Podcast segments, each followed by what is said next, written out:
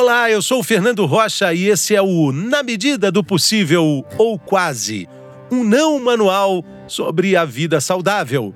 Não manual porque a gente, felizmente, não tem manual.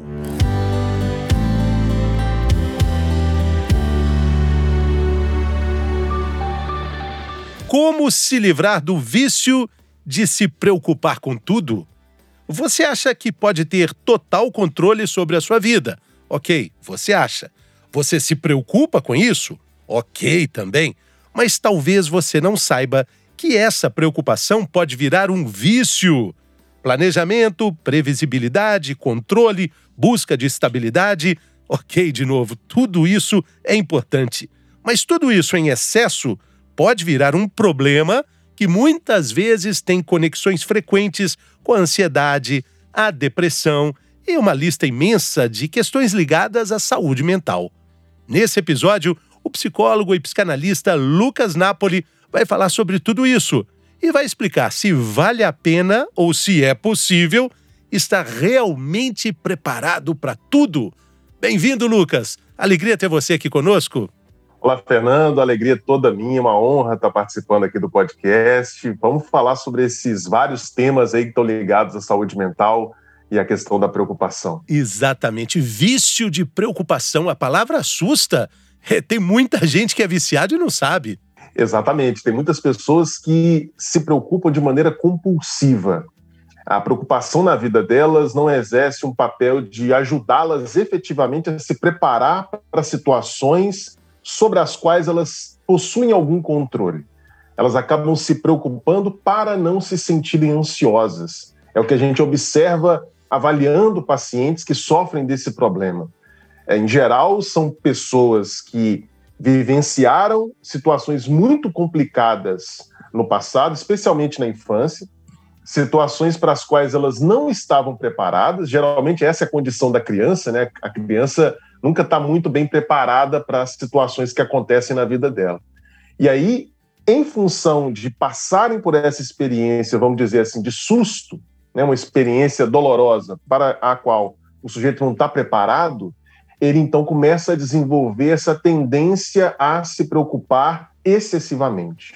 Até inconscientemente ou necessariamente inconscientemente? A compulsão em si, ela é inconsciente. Quer dizer, o sujeito está o tempo todo preocupado, mas ele não percebe que essa tendência acontece com ele de maneira quase automática. Né? Então, diante das situações mínimas que sejam da vida, assim, dos problemas mais irrelevantes que a pessoa dá conta de lidar, ela já começa a ficar preocupada, então ela antecipa o sofrimento. Ao invés de deixar para lidar com aquela situação e com o desconforto daquela situação na hora, ela acaba então sofrendo com antecedência. Sofre duas vezes ou mais, né?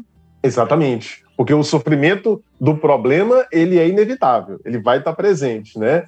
Então, se você pode deixar aquilo ali para o momento em que a situação tiver que, que, ser enfrentada, é mais eficiente, né? Mas o sujeito que sofre do vício em preocupação, ele não consegue fazer isso. Então, ele tem um problema que de repente ele vai precisar resolver no trabalho no dia seguinte, ele muitas vezes não consegue dormir pensando no problema. Ele não está resolvendo, ele não está providenciando nada, ele só está pensando no problema. E às vezes essa preocupação acaba sendo maior do que o próprio problema, né? Exatamente. É uma tendência muito comum dessas pessoas de uh, ampliarem o tamanho dos problemas com os quais elas precisarão lidar. Né?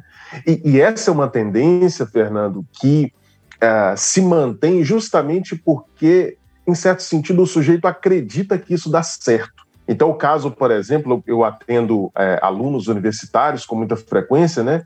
É, o aluno de repente chega para mim e diz assim: Lucas, mas se eu ficar tranquilo para a prova, eu vou me dar mal. Eu só me dou bem quando eu me preocupo muito, quando eu não consigo dormir, quando eu varo a noite estudando. Então, ele, ele estabelece essa correlação que não tem nada a ver uma coisa com a outra mas é porque a pessoa ela se sente tão frágil, tão vulnerável, que ela não consegue simplesmente pensar: não, eu estudei, então na hora que chegar na hora da prova, eu vou conseguir ter o bom desempenho que eu estou esperando. E, e, assim, você disse que tem um traço comum em pessoas que têm o que a gente está chamando de vício de preocupação. Você falou de um trauma normalmente acontecido na infância. É, tem também um. Dá para a gente nomear essas adversidades? É, escassez, alguma ruptura emocional? É, o que, que você sente isso na sua vida prática de consultório? Sim, é, são, são várias as situações que podem é, ser vivenciadas pelo sujeito como trauma. A gente costuma dizer, dentro da, da psicologia e da psicanálise, que o trauma é toda experiência que ultrapassa a minha capacidade de lidar com ela. Então, a criança, por ser muito frágil, ela tem uma capacidade de lidar com as situações da vida muito pequena ainda né? diferentemente do adulto. Então, uma situação, por exemplo, como, uh, digamos, a perda do emprego por parte dos pais, que levam a uma redução drástica no padrão de vida, dificuldades financeiras. Uh, de repente, o adulto vai ter dificuldade para lidar com isso, mas ele vai conseguir encarar porque ele tem recursos para enfrentar essa situação. A criança, quando ela é pega né, de surpresa dessa forma, ela pode ficar extremamente desnorteada, atônita, sem saber como lidar. E isso vai se configurar, pode se configurar como uma experiência traumática. E aí ela pode desenvolver o vício em preocupação como defesa contra isso. Interessante a gente falar sobre isso, porque a gente faz para nosso ouvinte, para o nosso ouvinte, um convite a uma reflexão para investigar algo que tenha acontecido dessa forma e que no decorrer da vida acaba se manifestando como esse vício de preocupação. Muitas vezes a pessoa, a gente falou, né, pode ser muitas vezes inconsciente a causa de tudo isso. Exatamente. E às vezes é, a situação específica que se configurou como trauma, ela não necessariamente aconteceu na infância. É mais comum acontecer na infância porque a criança ela é mais vulnerável. Mas se de repente você já é adulto, mas passa por uma situação como um sequestro ou um assalto é, em que você sofre ali risco de morrer, é que você passa por situações assim, é que te deixam numa condição de muita fragilidade, isso também pode ser encarado como uma vivência traumática e pode dar origem a um excesso de preocupação. E é interessante também a gente falar como existem pontos de contato a partir desse excesso de preocupação, desse vício de preocupação, com uh, alguns transtornos, a própria depressão, a ansiedade. Está tudo muito conectado. Tudo muito conectado. A gente costuma dizer que a, o excesso de preocupação ele costuma ser uma espécie assim de remédio que a própria pessoa cria para lidar com o seu excesso de ansiedade. Porque na hora que ela começa a se preocupar, a preocupação diminui um pouco a ansiedade. Né? O sujeito está ali é tenso, é, tá, tá sentindo todas aquelas reações super desconfortáveis da ansiedade, então ela começa a se preocupar, a energia psíquica dela vai toda para essa parte cognitiva da preocupação, do planejamento, né? E aí ela consegue diminuir um pouco a ansiedade. Mas o, o que, que acontece? Uma pessoa que vivencia esse processo de vício em preocupação, de uma preocupação compulsiva que se arrasta por anos, ela vai pouco a pouco se tornando muito, digamos, medrosa em relação à vida. É, ela começa a se ver de uma maneira muito fragilizada, muito vulnerável, e a consequência disso no longo prazo tende a ser a entrada num quadro de depressão. Exatamente. Tem, como a gente disse, muitas muitas conexões, né? Mas dá para a gente estabelecer um, um, limite saudável de tudo isso, já que a experiência com a pandemia, a quarentena, é, mostrou que a gente realmente não tem controle do que a gente acha que tem, né? Justamente. É, existem preocupações que são produtivas. É, costumo falar muito isso com, com alunos que eu, que eu atendo, né? É, costumo dizer, olha, se você sabe que na semana que vem você tem uma prova para fazer, um trabalho para apresentar, e você se preocupa com essa prova e esse trabalho, você está correto. Você está, ao se preocupar, você está se planejando, você vai estudar. Se você não se preocupasse, você ia chegar lá e não ia conseguir render nada. Então, existem preocupações produtivas, que são aquelas em que eu me planejo, eu penso com antecedência em coisas que eu posso controlar. As preocupações improdutivas são aquelas em que eu estou pensando sobre uma coisa que eu não consigo controlar, como é o caso da pandemia, por exemplo, né? situações assim que fogem totalmente da minha alçada, ou situações que eu posso controlar, mas não no momento.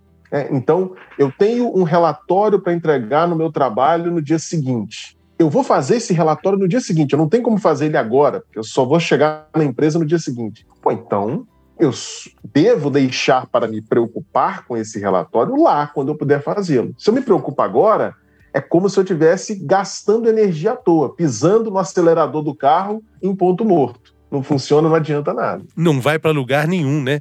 Do outro lado da, do vício de preocupação, a gente poderia colocar a expectativa ilusória? Pessoas muito preocupadas, viciadas em preocupação, elas tendem a cair assim em certas ilusões que a gente pode chamar de ilusões cognitivas, né? Quer dizer, a pessoa ela começa a imaginar que ela só estará suficientemente segura, capaz de enfrentar situações quando ela tiver absoluto controle de tudo. Então, muitas vezes, a gente precisa lidar com coisas na nossa vida que a gente né, tem uma, uma noção de como elas vão acontecer, mas a gente só vai mesmo é, enfrentar e ver o, o, todo, o todo desenrolar da história quando a gente estiver lá, né? fazendo uma, uma, uma comparação com o futebol. Né? Você pode conhecer o time adversário, saber qual a estratégia do técnico, as possíveis estratégias, etc. Mas você só vai mesmo saber como vai ser o jogo na hora que você entrar em campo. E as pessoas excessivamente preocupadas, elas querem saber antes querem fazer um exercício assim de futurologia.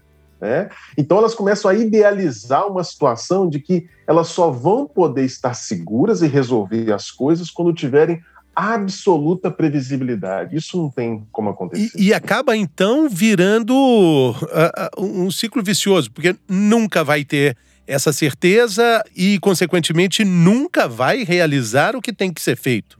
Exatamente. E aí a pessoa vai para aquela situação que ela objetivamente tem condições de resolver, tem as competências, os recursos para resolver, só que ela está se sentindo tão fragilizada, porque ela queria ter o controle total, que ela acaba se saindo mal. A gente vê muito isso em pessoas que acabam dizendo assim: ah, eu sofro da síndrome do impostor, eu, eu, eu tenho a competência, mas eu não acredito em mim mesmo. Mas é, isso acaba levando a pessoa a entrar sem autoconfiança, a autoconfiança que ela poderia ter, porque ela tem as competências. Ela entra sem autoconfiança e o resultado acaba retroalimentando a preocupação, a ansiedade e, eventualmente, uma depressão também. Puxa vida, é, é impressionante a gente ir ligando os pontos e entender que está tudo no mesmo tabuleiro, né? Tem aí também, é, nesse grande jogo da, da saúde mental, um papel muito confortável que é o papel de vítima, um cobertor quentinho de você colocar ali debaixo e falar assim: eu sou vítima da circunstância divina, eu sou vítima da ira do chefe, eu sou vítima do destino, e aí eu fico ali esperando esperando uma hora para melhorar, esperando as coisas consertarem, né? E a gente conhece muitas pessoas que estão no papel confortável de vítima. Você fala, não, realmente ele, ele foi vítima, não tem jeito. E assim fica, e assim vai, e assim é, né?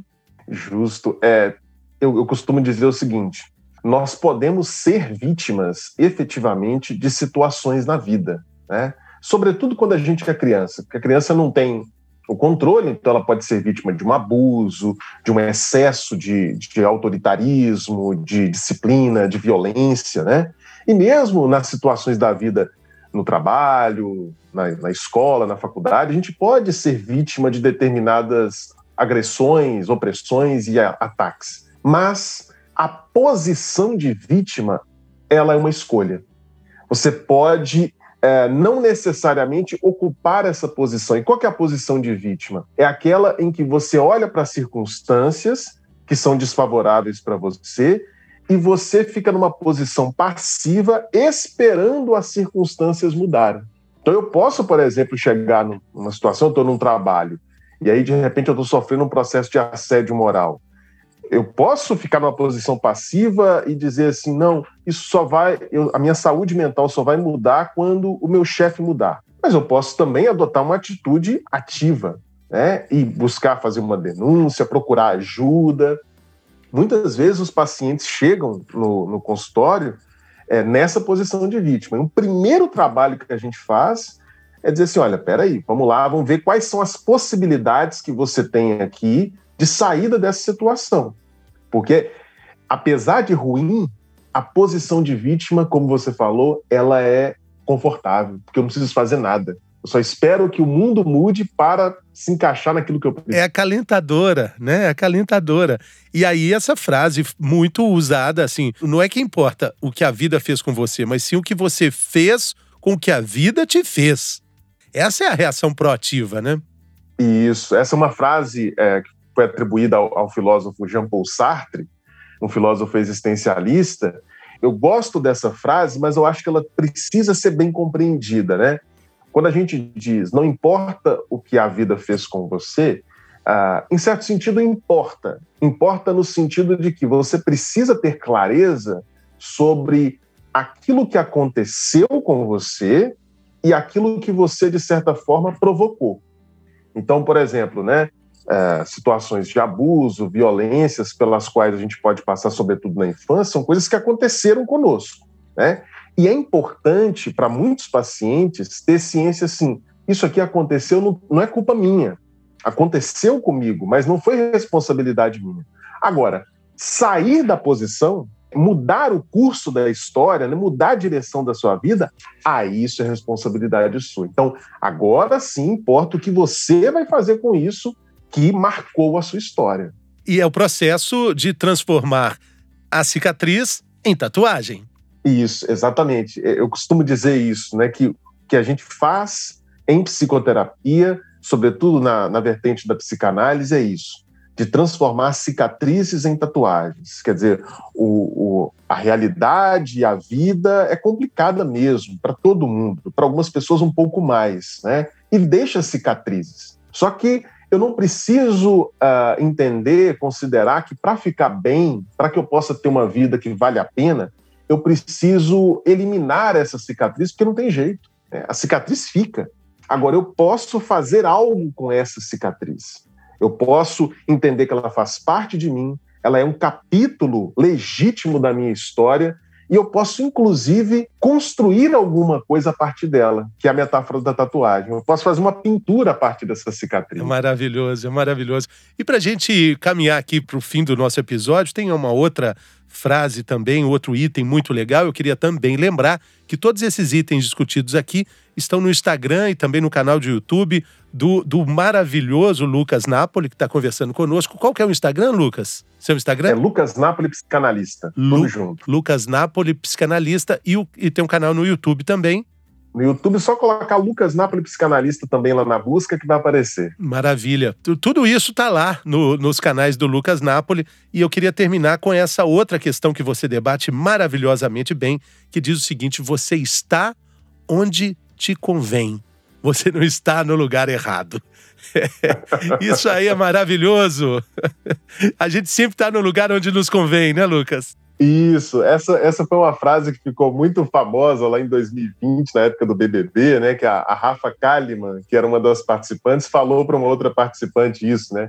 Você está onde te convém. Falou no contexto de uma briga, né? Mas eu peguei essa, essa frase para expressar uma realidade que a psicanálise nos ensina. Né? A psicanálise nos ensina que ah, em todas as situações de sofrimento, de dificuldades, de problemas que a gente enfrenta, existe sempre uma parcela de desejo nosso em estar naquela situação. Por mais complicada que a situação seja, se a gente tem possibilidade de sair, não estou falando de situações assim que né, a pessoa está presa, está num, num, processo é, opressivo que não tem como sair dali.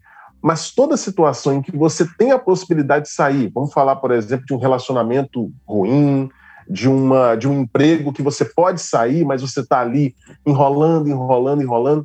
Em todas essas situações, é preciso analisar a nossa responsabilidade. O que da nossa história, do nosso desejo, das, das nossas questões, muitas vezes inconscientes, se satisfaz naquela situação.